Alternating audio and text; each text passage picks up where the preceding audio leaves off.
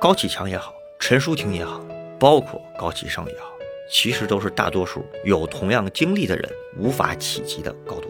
这样一个很饱满的人物，其实恰恰和我们自己的人生经历里面会有某种反差，或者是共鸣。一个剧受特别多人的追捧，是因为它拨弄了和捕捉了绝大多数人情绪经历里的某些公约数。所以从某种意义上说，非常不幸的境遇是，大众媒介越发达，受众越是分薄。所以啊，有好多话只能说给有缘人听。大家好，欢迎收听由大观天下志制作播出的播客《东腔西调》，我是何必。这一期是我们断更已久的社会病理学的新一期，我们还是请到了我们的老朋友，中国政法大学社会学院的孟庆岩老师，和我们来一起聊一聊。各位东腔西调的朋友们，大家晚上好，何必好，我是孟庆岩。那孟老师，咱们刚出正月不久，这个年也就算过完了。在这个年里面，我们发现前几年大家经常热衷讨论的这个回家走亲戚啊、家乡的纪实文学呀，还有这个要不要吃饺子、要不要放炮仗这些议题，今年讨论的很少。但是几个比较大众的影视作品反而掀起了大家特别高的关注。你比如说，从年前开始有一部很甜的剧，就是《去有风的夏天》，一下子带火了年前的这个云南的旅游。在过年前后，另一部剧就是《狂飙》，一下子就点燃了大众的反响。其实，在一开始，大家可能还只是从各种短视频平台里面看一看剪辑，结果这个剪辑一上来，感觉这剧就特别有意思，很多人反而主动的去开了会员去看这个剧。那再有就是春节档几个很重要的电影，比如像《流浪地球二》、像《满江红》、《无名》，也都引起了大家各种各样的讨论。我们发现。今年这个春节的确和以往在朋友圈里面的表现有点不太一样。那不知道您看没看这几个影视剧呢？狂飙我是看了，然后去有风的地方断断续续的看了一点点。电影里面其实看了《满江红》，大概是这样的情况。另外两个我没有看。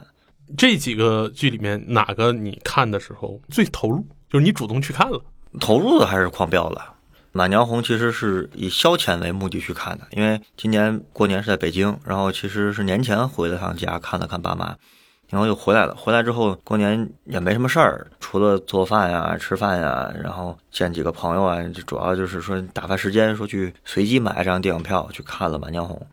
我先说说《狂飙》吧。我说以下发言如果引起各位朋友的不高兴，请轻喷啊。从观众角度讲，这是一个好剧。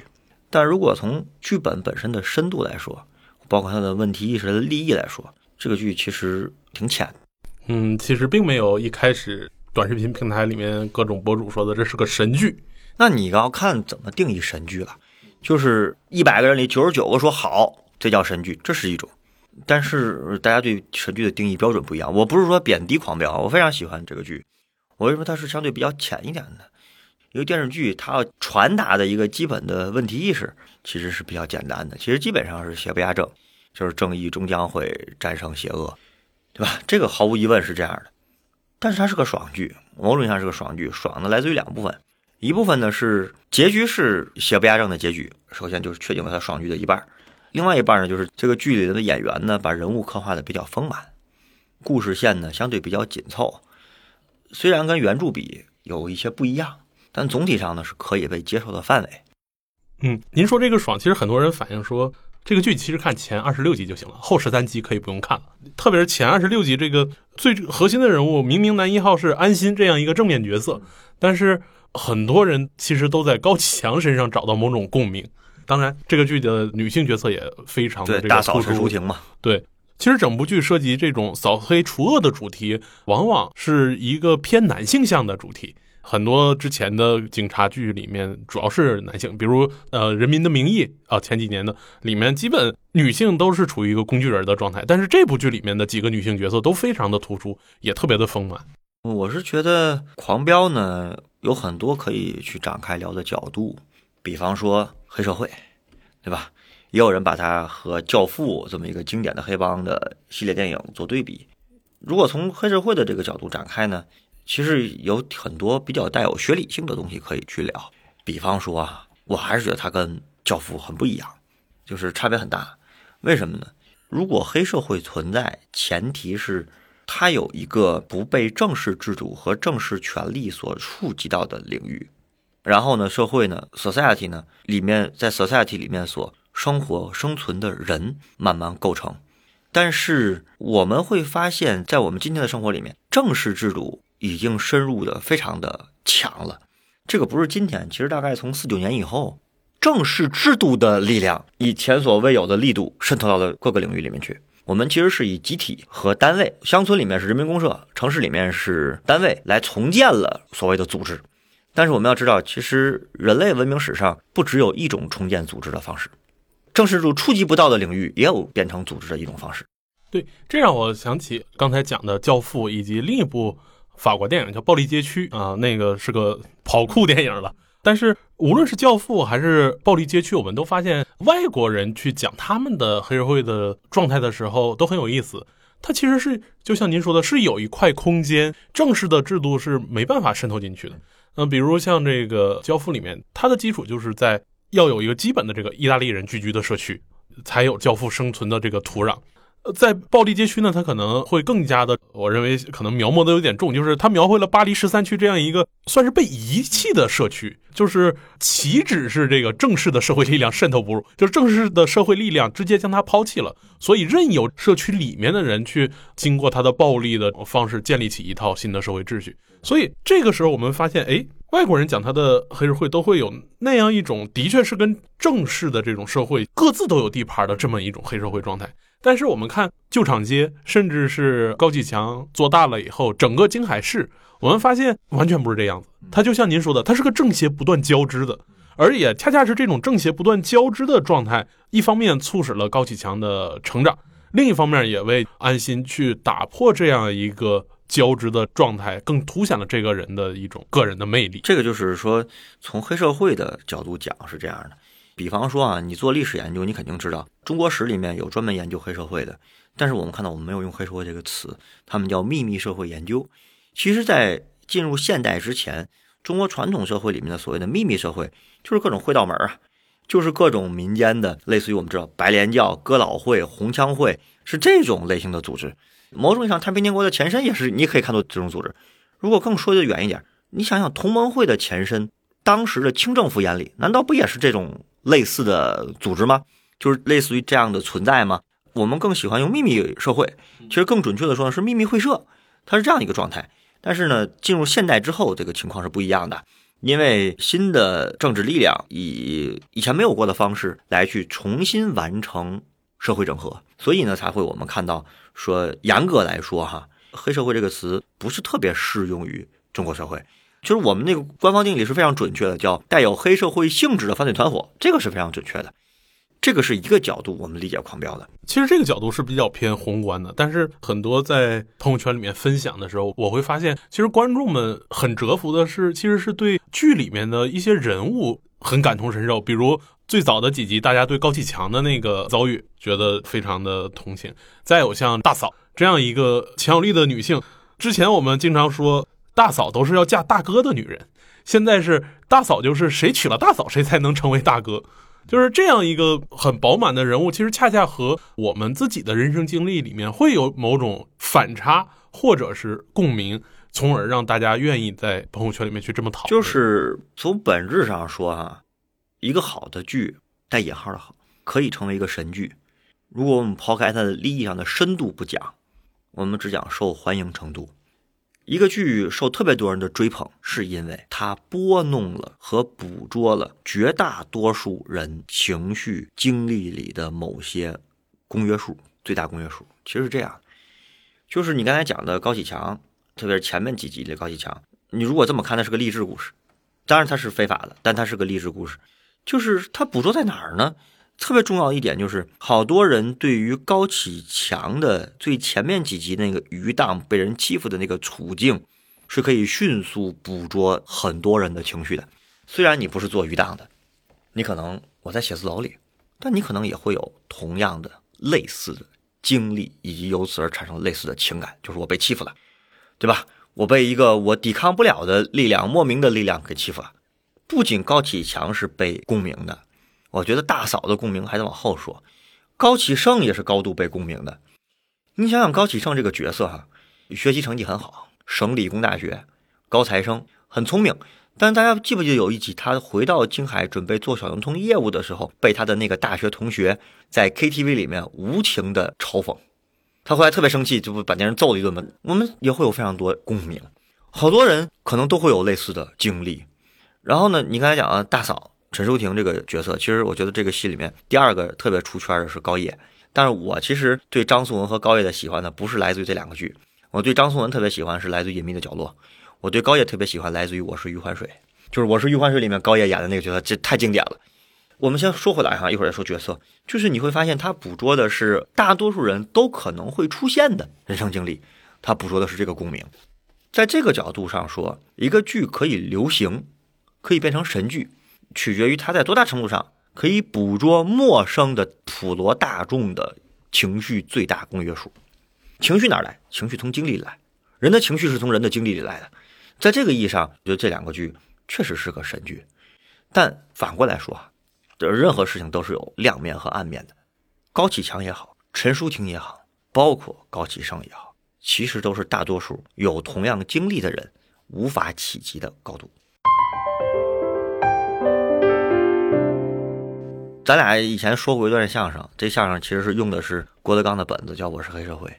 那个相声之所以好，就是因为它刻画的是一个。上升无望，而又想下沉到黑社会里面又无路的人，就他发现我想做黑社会我都做不了。就在这个意义上，他恰恰给好多人呢带来了爽感。因为你如果你只捕捉那些悲惨的共鸣，它不够爽。你现代人其实看剧是为了爽的，他其实带来爽感是，哎呦，我跟他有同样经历，我还做不到那样，你做不到的。所以呢，这个其实是我觉得很有意思的点哈，就是说这个剧对这个东西的安排，对它的捕捉。第二个呢，我觉得它是神剧呢，跟演员有关系，呃，不是跟剧本设定，我觉得剧本设定是次要的，而是演员，因为演员是把这个荧幕的形象给赋予了比较活的一个状态，那这个里面的每一个，几乎每一个角色都是立体的，我觉得这个是挺难得的一点，就它不是刻板的。你觉得安心这样一个铁面无私的，甚至有点过分完美的人格，也是比较立体的，是立体的，立体在哪儿呢？他的白头不见得只是因为战友全死了，但是永失我爱。哦，您的意思是说，他的那一夜白头并不是因为这个短时间内铲除黑恶势力当然，你可以很多角度去解读他，但是你要知道，他首先是一个人，是人就有普遍的情感。一百个人里面有一个人能做到像安心这样面对这种情况，我要主动的放弃我最爱的人吗？以这种方式放弃，其实是保护的。其实大多数人从人性本能角度做不到的，做不到的，就是在这个意义上，我不是说每个人都可以做到哈，我是说它既然是立体的，就是这个白头会有很多的解释，会有很多的理解，它可能是综合因素，anyway 你都可以这么讲，但本质上我觉得他依然是个立体的人物，包括张译所塑造，我觉得总体上也是相对成功的，就是他从一个一开始特别一根筋的人，你看到最后白头之后的安心，其实很多时候是退却的，是特别谨慎的。是特别收敛的，直到他遇到了特别坚定的要来扫黑除恶的反黑组，他才变得又活了起来。但他其实是非常内敛的。还有一个，我觉得安心是立体的，就是最后那个电视剧结尾的时候，他跟那个小五，小五给他揉胳膊，两人一段对话。虽然其实也没交代俩人到底在没在一起，但其实你会看到，他也是人嘛，就他是个活生生的人。那种情况下，当时看电视剧，有人发弹幕说，到底有没有跟孟玉在一起？不可能在一起了。这种情况怎么可能在一起？因为孟玉的父亲和老公都是被你抓进去的，不是叫阴你啊，但至少你是把他们送进去的人。就有了这种瓜葛的人，其实很难再成为一对儿。他后来还是选择了生活，是小五，其实就是这么一个生活中的一个角色。所以我觉得总体上这个戏呢，从演员的塑造上还是比较具体的。然后因为现在媒体技术的发达，导致说。我们可以看到好多片花，包括他们对戏的一些场景，哎，它其实挺像社会学家做研究的，就是做 field work 的。首先哈，你要能够知道每个人的有限性，就是我的对世界的理解，每个个体对世界的理解来自于你的生命历程的总和。那么每个人的生命历程一定是有限的，所以你一定有有有你不理解的地方。所以社会学去做田野调查，一定要求基本就是同吃同住同劳动。为啥呢？你得先成为对方，最后再变回自己。这简单的成为对象，就成为研究对象，然后呢再变回研究者本身。演员也是这样，你看他们去采访张颂文，张颂文整天在干什么？就是喜欢跟人聊天呀，喜欢琢磨一个动作呀。其实他就是在成为那个不是自己的自己。演员的功力其实最主要就体现在这儿，他能够上身，就是我让高启强附身了。但你看他去演那个，他跟童谣演过一个电视叫《新居》，他演一个舔狗，那时候就舔狗上身。你看那个《隐秘的角落》里面，他就是另外一个人在上身。其实我从这个角度上说，我觉得这个剧的演员我还是比较喜欢的，包括高叶，高叶可塑性可强了。我那天有一次春节跟朋友一块吃饭聊天，就聊起一些看的电视剧，他们就说他说高叶他在那个《理想之城》那个电视剧还演过，我当时都懵了。我说《理想之城》我也看过呀，孙俪他们演那个，还有于和伟。我说高叶演的谁呀？他说你忘了高叶演那个最后跟董事长在一块那个女秘书。哦，我才想起来那个是高叶，就是你忘掉这个角色是这个演员演，但你记住得住当时那个角色，就是其实是这样的一个状态。从这个角度上说呢，我觉得《狂飙》是一个能够捕捉大多数人的情绪共鸣和最大公约数。除了剧本安排之外，很重要的一点其实在于演员的演绎，他要不断的成为 A，成为 B，成为 C，成为 D。这个其实是是一个比较丰满的剧的状态，我是这个看法了。所以从这个角度，它确实是个神剧。那春节期间另一部比较火的剧就是《去有风的地方》，其实跟刚才您分析《狂飙》其实有一种反差感，嗯，就是同样很火，而且它同样戳中了我们现在内心的一些特别大城市青年的焦虑，同时又给我们展现了一个近乎完美的童话式的形象，就是一个在北京辛苦打拼工作的大龄未婚女青年许红豆。啊，因为闺蜜的意外的这种死亡，她需要有一个地方去发泄掉自己长期以来在北京这座城市的各种压力，来到了云南，遭遇到了另外一个大龄未婚男青年李现同志。哎，但是李现也是这个创业回乡干起了农场主。那在这里面，我们会发现这部剧抓住了很多我们年轻人的这种焦虑，以后他给我们呈现了一个特别美好的农村的这种图景。呃，我印象最深就是我在和家属看剧的时候讨论，因为我们去年刚去了一趟云南，走的就是茶马古道的几个古镇，然后这个一放，哎，大家就很熟，哎，这个是我们去过沙溪，另一个这一放，哎，这个是我们去过的凤阳驿，就是剧里面并没有点名给一个非常具体实在的地点，它其实是把云南整个这一片最美的几个景观糅合在一起，塑造出了一个农村的形象。那之前咱们在社会病理学里面也讲了很多这部剧所反映出来的一些问题，比如我们在城市是不是要继续卷下去？假如我们决定不在城市卷下去的话，我们是不是要回到自己的家乡，或者是去异乡、去农村？那再比如说，之前咱们讲城乡差异的时候，也讲过中国的农村在当下这样一个快速高速发展的情况下，它未来可能会有什么样的出路？那反过来，这部剧其实也在。以某种方式对青年有一个号召，就是回到农村，广阔天地还会大有作为。那你感觉这部剧给大家引发的共鸣和《狂飙》给大家引发的这种共鸣里面有哪些异同？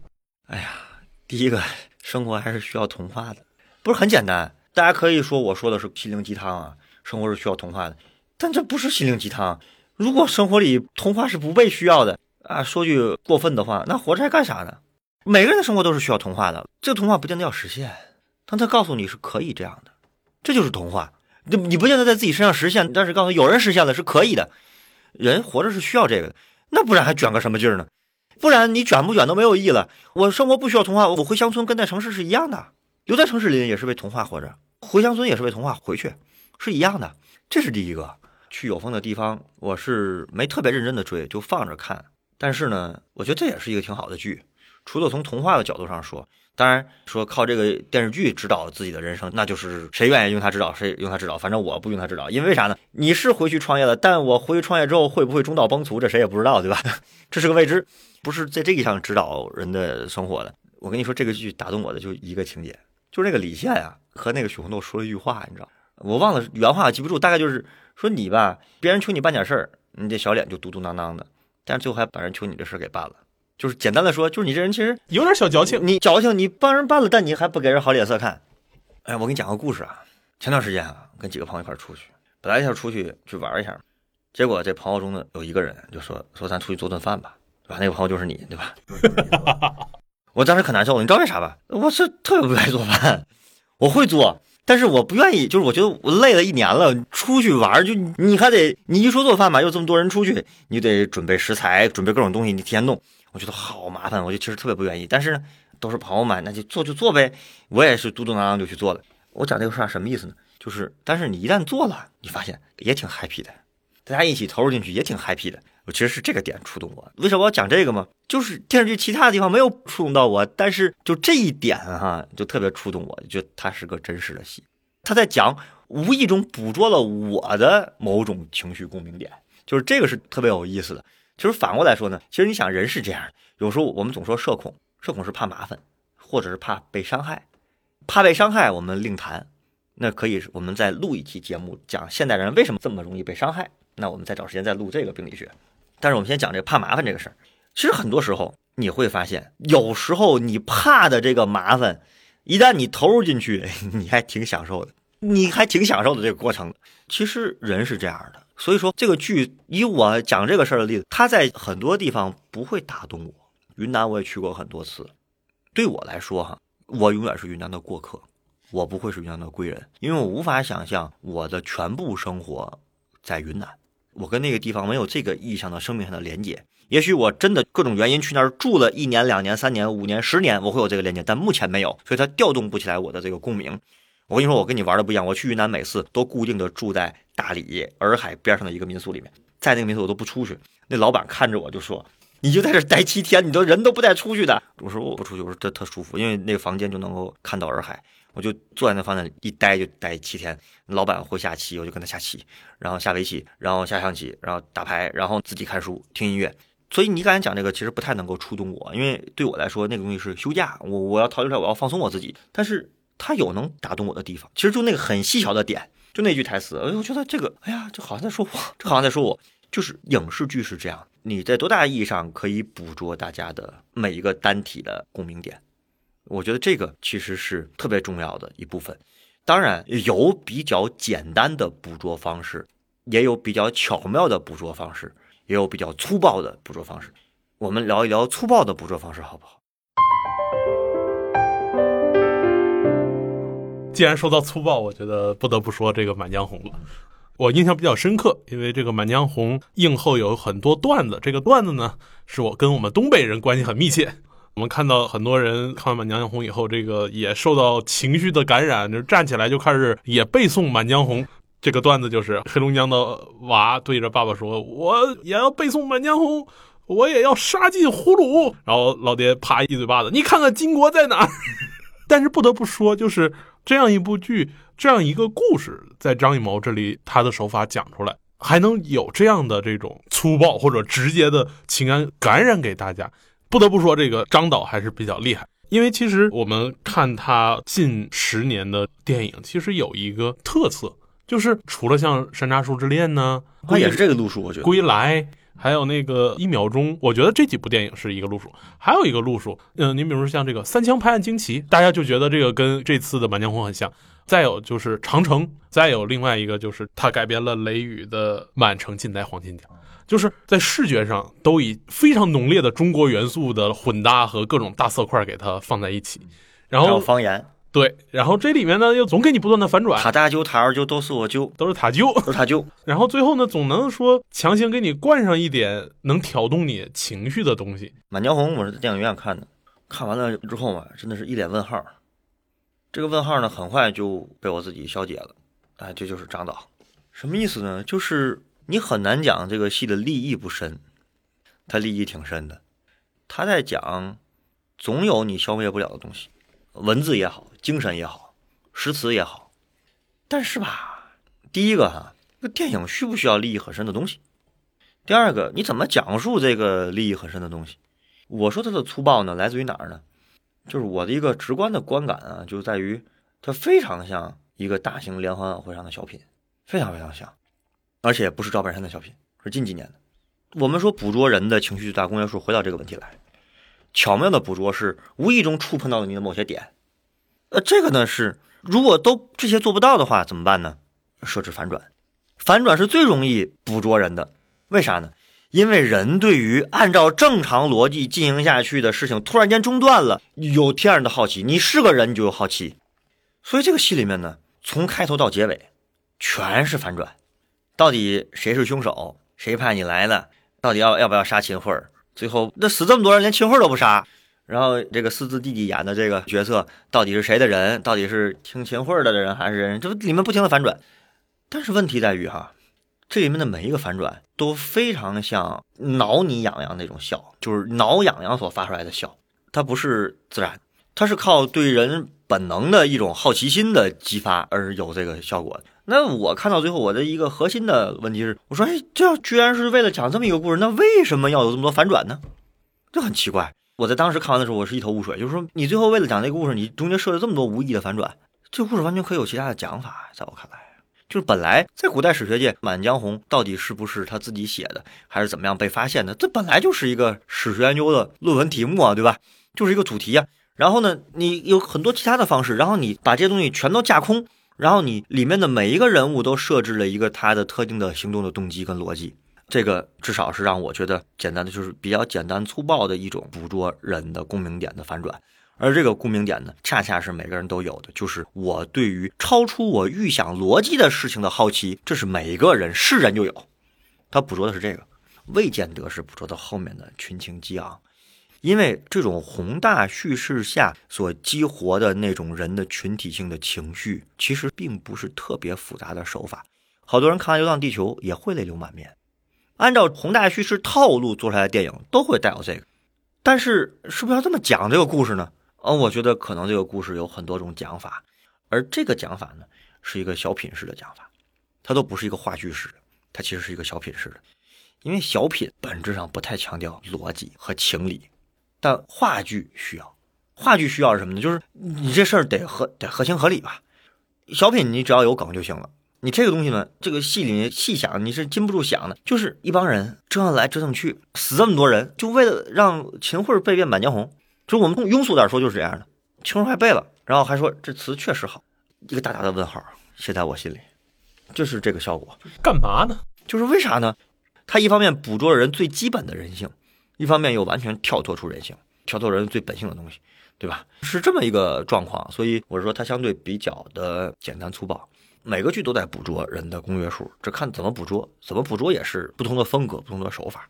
那咱们聊了这三部剧，然后去看这些剧给咱们带来的这种挑动或者是这种共鸣，在这里面我发现，哎，其实无论讲《满江红》的直接，还是有封地方的这种不经意，或者是《狂飙》里面这种比较全方位的和自己的某种共鸣，我们都发现。其实情绪这个东西是目前影视剧作品里面集中要去调动的一个东西，这个和咱们之前聊社会舆论的时候会有一个共同点，就是我们之前一直在讲，其实很多时候的这种大家的公共发言或者是对于公共事件的表态，不是非常缜密思考的，嗯，它就是一种情绪的表达。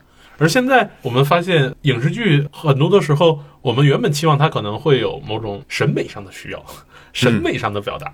但是现在我们发现，一个好剧往往是因为它拨动了人们所共同的那个情绪。用文一点的词儿，它拨弄了太多人的心弦。那就是为什么这么多人的心弦会被拨动呢？因为我们都是分母啊，这个跟配角不太一样。我们都是分母，这个分母也不是一个贬义词啊，就是因为大众媒体太发达了，所以呢，我们每天可以接受到的信息太多了，可以看到影视作品太多了。我不用去电影院，我就可以看到好多好多影视作品，然后我们可以看到太多的文学作品了。然后有无数的媒介可以给我们触及到这些东西，它是一个概率论的逻辑。简单的说，受众是个黑箱，我想获得流量，我就看我能不能够在这黑箱中捕捉到最多的人的公约数。那这个里面呢，如果你极致的追求这个公约数呢，那么你的结果呢，就是带来了巨大的流量，但是呢，它往往会缺少某种意义上的深度。其实这一点和之前咱们聊社会越来越抽象关系挺密切的，就是。您之前讲，其实我们现代人每个人生活都越来越抽象，这也就意味着他对于事实的这种认知，或者是由此产生的情绪，就几种模式。我们现在一提回家，那就是催婚的父母加上衰败的家乡，就没有别的对于家乡的认知想象就没有了。对，而越过越单调的人呢，大家这个模式反而会在这个公共讨论里面不断的产生回音，就每个人都强化了自己的这根弦儿。就你发现你在公共舆论场里面跟吵架的那个人，他根本就没有提供给你，或者说他有技巧的可能给你提供反思自己，反而是不断的强化你的固有意见。对，所以在这样一个不断的抽象生活里面，人们形成的这种新鲜，它可能就越来越一致，它就越来越好拨弄，就越容易成为这个分母。对，就是我们是一个分母的普遍状态，因为有的时候不是说我们无意识或者是被动的，但是在汹涌而来的大众媒介和信息源的时候，你坦率的说，其实你是被动的，你是等待着被捕捉的。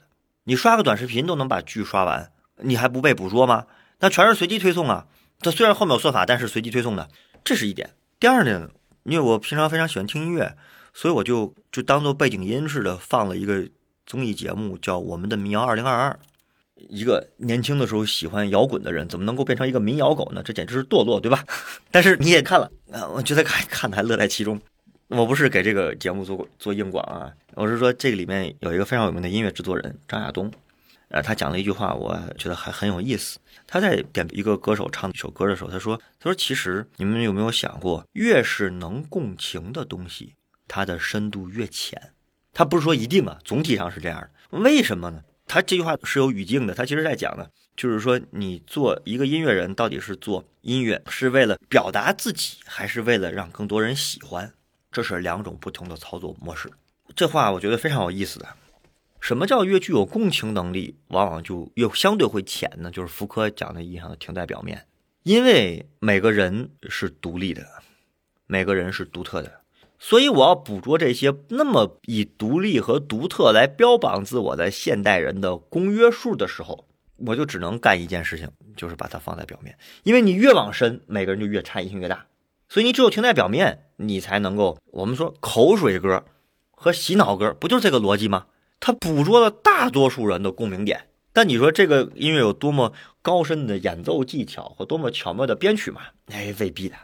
其实张亚东讲这句话呢，我还是觉得挺有意思的。它其实是今天我们所面对的一个基本现实。我们有时候会说，有些电影叫好不叫座，叫好不叫座是为啥呢？他为啥不叫座呢？